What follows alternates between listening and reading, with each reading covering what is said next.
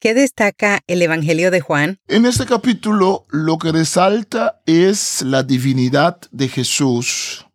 Juan está muy claro en su Evangelio que Jesús es el único Hijo de Dios. No un Hijo de Dios, pero el Hijo unigénito, el único engendrado por el Padre. En el Evangelio de Juan vemos la importancia de la relación entre el Padre y el Hijo. Pero también él resalta el hecho de la humanidad de ese Jesús que vino al mundo. Un libro escrito hace miles de años en diferentes culturas y países con un mensaje para hoy. Para vivirlo, necesitas entenderlo. Explora la Biblia, la primera Biblia de estudio en audio que te ayudará a profundizar más en la palabra de Dios. Expertos biblistas explican los aspectos históricos y culturales que facilitan la comprensión del texto. Explora la Biblia. Saludos, hola, ¿qué tal? Aquí estamos en Explora la Biblia, un nuevo episodio y estamos comenzando la tercera temporada con el Evangelio según San Juan. En la temporada pasada, o sea, la segunda temporada, terminamos con los Evangelios sinópticos. Ahora entramos al cuarto Evangelio, el Evangelio de Juan, que ya no forma parte de los Evangelios sinópticos, y podríamos decir que el punto de partida de este cuarto evangelista para su consideración del Mesías no es el mismo que el de Mateo, Marcos y Lucas. Juan busca otros enfoques. Inclusive, doctor Marlon, entiendo que aquí en este Evangelio se dejan un poco fuera lo que son las parábolas, los milagros, que tanto énfasis se hacen en los otros evangelios.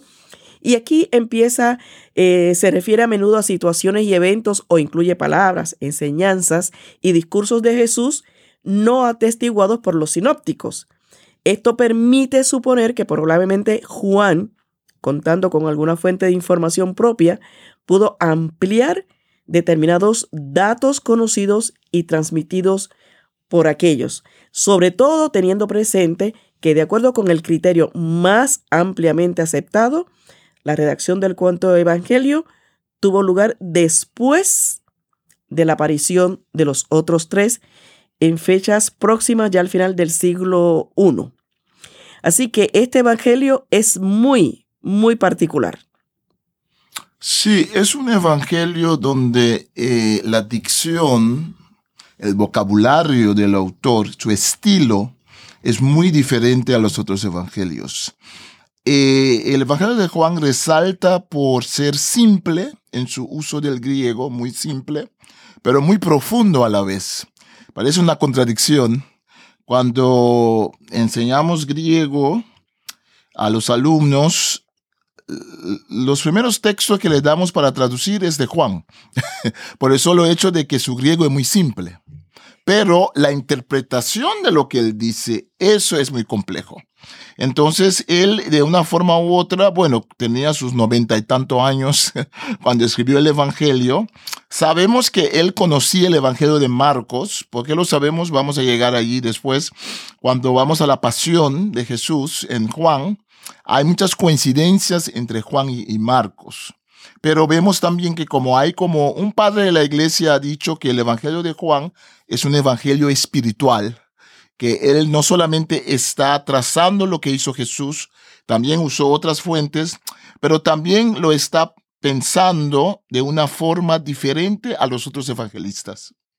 De él eh, no contamos con mucha más información ¿no? acerca de la persona de este evangelista, pero sí podemos decir que era un auténtico judío, profundamente religioso y buen conocedor de las tradiciones y las expectativas de su pueblo, pero un judío que ha encontrado en Jesús de Nazaret al Mesías esperado, al Salvador y Señor de aquel que, que escribió Moisés en la ley y también los profetas. Así que Vamos a pasar al primer capítulo del libro de Juan y quisiera que usted nos indique a qué debemos poner atención cuando escuchemos ese primer capítulo. Bueno, el primer capítulo eh, muy conocido universalmente como uno de los más bonitos y más poéticos tal vez del Nuevo Testamento es el capítulo donde habla de la palabra, el logos, que estaba con Dios y quien era Dios. Eh, aquí en el primer capítulo tenemos que eh, principalmente darnos cuenta de que él menciona todos los temas importantes del Evangelio. La palabra, quien es Jesús, que se hace carne, se hace ser humano, claro, es un tema importante. Habla aquí de la luz, la luz que da vida, la palabra vida es importante. La palabra verdad es importante. La palabra mundo, el mundo, y en Juan vamos a ver que el, sentido del cosmos, como lo dice, lo dice el texto griego, el mundo, tiene diferentes significados. Entonces, lo que sería importante es de ver cómo en algunas palabras cortas, cuando él narra en el primer capítulo, que, que él no puso número de capítulo o versículo, lo pusimos después en la historia de la iglesia, pero en este, este primer trozo, eh, resaltamos mucho esas palabras claves, vida, luz, testimonio, em, palabra. Y otra cosa que hay que destacar es que él comienza muy filosófico, pero termina muy concreto. Comienza hablando sobre la palabra desde el principio, vinculándolo con Génesis 1, pero muy rápidamente lo vincula con la persona de Juan Bautista muy rápidamente vemos que esa encarnación de la palabra tiene que ver con verdaderos seres humanos, después sigue con la llamada de los discípulos, entonces es como una combinación de decir, aquí está la palabra, pero la palabra no quedó como algo en el cielo esotérico, la palabra se hizo carne, se hizo ser humano y vamos a ver que la historia de la palabra está vinculada con la historia de seres humanos reales que vivieron en Palestina, en Israel. Excelente. Escuchemos entonces el primer capítulo del Evangelio según San Juan. Evangelio de Juan, capítulo 1. La palabra hecha carne. En el principio ya existía la palabra. La palabra estaba con Dios y Dios mismo era la palabra. En el principio, la palabra estaba con Dios. Por ella fueron hechas todas las cosas, sin ella nada fue hecho de lo que ha sido hecho. En ella estaba la vida, y la vida era la luz de la humanidad. La luz resplandece en las tinieblas, y las tinieblas no prevalecieron contra ella. Hubo un hombre enviado de Dios, el cual se llamaba Juan este vino por testimonio para dar testimonio de la luz, a fin de que todos creyeran por él. Él no era la luz, sino que vino para dar testimonio de la luz. La palabra, la luz verdadera, la que alumbra a toda la humanidad, venía a este mundo. En el mundo estaba, y el mundo fue hecho por ella, pero el mundo no la conoció. La palabra vino a lo suyo, pero los suyos no la recibieron. Pero a todos los que la recibieron, a los que creen en su nombre, les dio la potestad de ser hechos hijos de Dios, los cuales no son engendrados de sangre, ni de voluntad de carne, ni de voluntad de varón, sino de Dios. Y la palabra se hizo carne y habitó entre nosotros y vimos su gloria, la gloria que corresponde al unigénito del Padre, llena de gracia y de verdad.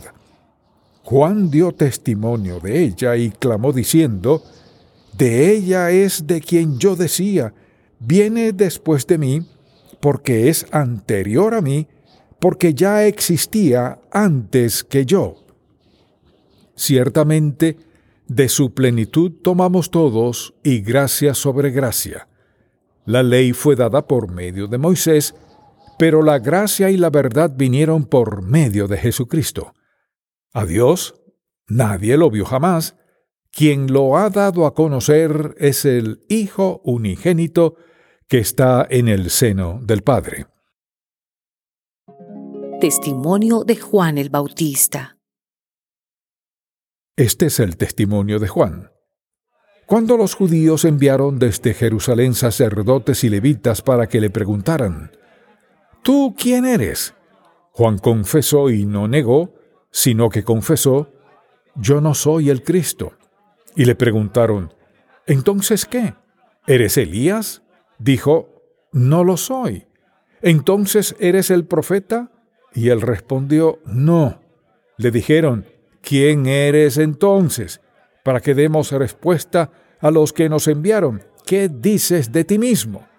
Juan dijo, Yo soy la voz que clama en el desierto, enderecen el camino del Señor, como dijo el profeta Isaías.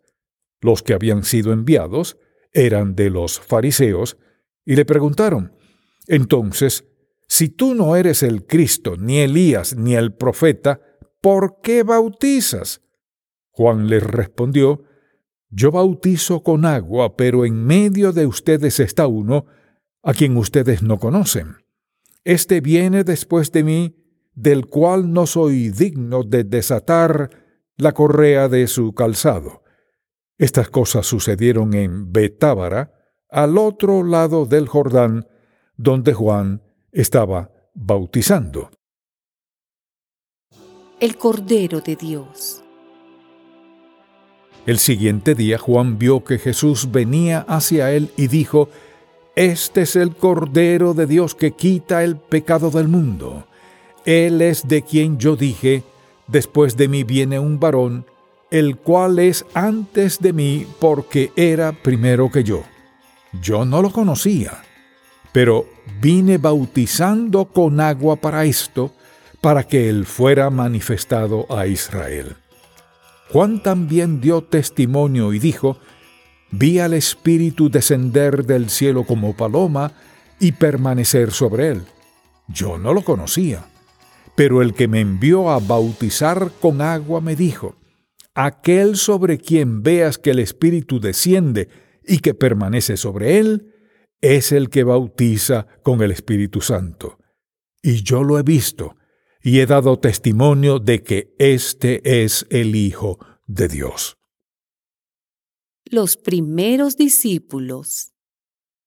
Al día siguiente, Juan estaba de nuevo allí con dos de sus discípulos.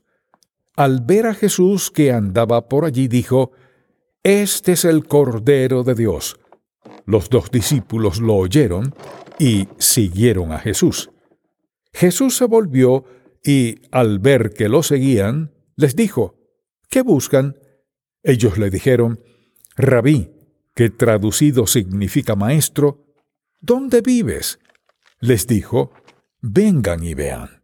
Ellos fueron y vieron dónde vivía, y se quedaron con él aquel día porque ya eran como las cuatro de la tarde. Andrés, el hermano de Simón Pedro, era uno de los dos que habían oído a Juan y habían seguido a Jesús. Este halló primero a Simón, su hermano, y le dijo, Hemos hallado al Mesías, que traducido es el Cristo. Entonces lo llevó a Jesús, quien al verlo dijo, Tú eres Simón, el hijo de Jonás, tú serás llamado Cefas, que quiere decir Pedro. Jesús llama a Felipe y a Natanael. Al día siguiente Jesús quiso ir a Galilea y halló a Felipe y le dijo, Sígueme. Felipe era de Bethsaida, la ciudad de Andrés y Pedro.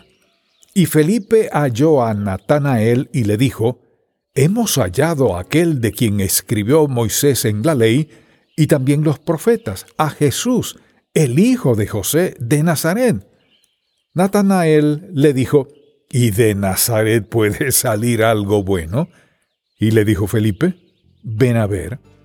Cuando Jesús vio que Natanael se le acercaba, dijo de él, Aquí tienen a un verdadero israelita en quien no hay engaño. Natanael le dijo, ¿Y de dónde me conoces? Jesús le respondió, Te vi antes de que Felipe te llamara, cuando estabas debajo de la higuera. Natanael le dijo, Rabí, tú eres el Hijo de Dios, tú eres el Rey de Israel. Jesús le respondió, ¿Crees solo porque te dije que te vi debajo de la higuera? Pues cosas mayores que estas verás. También le dijo, De cierto, de cierto les digo que de aquí en adelante verán el cielo abierto y a los ángeles de Dios subir y bajar sobre el Hijo del Hombre. Hemos escuchado el primer capítulo del Evangelio según San Juan. ¿Y qué podemos sacar en conclusión como enseñanza de este capítulo que acabamos de escuchar tan hermoso? En este capítulo lo que resalta es la divinidad de Jesús. Juan está muy claro en su evangelio que Jesús es el único Hijo de Dios. No un Hijo de Dios, pero el Hijo unigénito, el único engendrado por el Padre. En el Evangelio de Juan vemos la importancia de la relación entre el Padre y el Hijo. Pero también él resalta el hecho de la humanidad de ese Jesús que vino al mundo. Ya en los primeros versículos nos dice que hay una lucha, hay una lucha entre la luz y la tiniebla. Dice el texto que la luz no podría comprender, eh, la, la, oscuridad no podía ah, entender la luz. Esa palabra en griego, catalambano, se puede también traducir como no lo podía conquistar. las tinieblas no pueden conquistar a Jesús, no lo pueden entender, no lo pueden conquistar. Eso nos lleva a Génesis, donde nos dice que al inicio había caos, había tinieblas, y sobre esas aguas había el Espíritu de Dios que movía sobre las aguas. Y Dios entonces dice por su palabra. Entonces lo que vemos es que Juan retoma el tema de Génesis y nos dice, ese Jesús estaba ya con Dios, era Dios. El otro aspecto es la proclamación de lo que hizo Jesús. Juan Bautista es el primer predicador de quien lo que era Jesús, el primero en dar testimonio de lo que ha hecho Jesús. La ley fue dada por medio de Moisés, pero la gracia y la verdad vinieron por medio de Jesucristo. Allí está el tema. Moisés ha dado la ley, Dios ha trabajado por medio del pueblo judío, pero ahora hay un clímax, ahora hay un momento muy importante, la más importante en la historia de la salvación, donde por medio de ese Jesucristo viene la gracia y la verdad. Juan Bautista es testigo de eso. Los primeros discípulos que llegan a Jesús son, son testigos de eso. Eh, Juan ya en este primer capítulo nos da el tema de que Jesús es el Cordero de Dios que viene para salvar al mundo. En este primer capítulo nos deja conocer a los primeros discípulos, donde vemos que aquí sin rodeos, es un evangelio donde va directamente al hueso eh, eh, el reto de Jesús a los discípulos es muy directo, las conversaciones son muy directas, como vamos a ver todo el Evangelio de Juan, que siempre es muy directo, pero siempre quedamos con, he entendido todo bien. Siempre cuando uno lee o escucha el Evangelio de Juan, uno se queda preguntando, he captado mucho, pero siempre parece que hay algo que no he captado.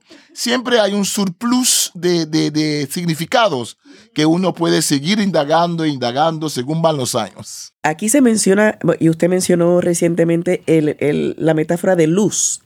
A lo largo de, toda la Biblia, desde el inicio mismo, se eh, compara la luz con Dios, con Jesús, ¿no? Y también en este capítulo se designa a Jesús con el título de Cordero de Dios.